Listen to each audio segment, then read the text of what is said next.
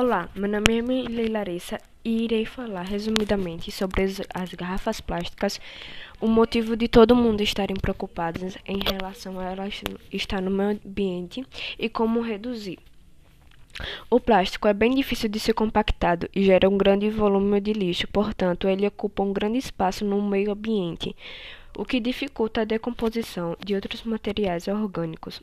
A, a duração e, e resistência do plástico viram é, problemas após o descarte.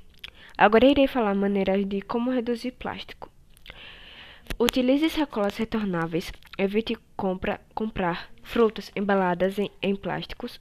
Tenha sua própria garrafinha de água. Utilize canudinhos de titânio, de bambu ou de canudos biodegradáveis.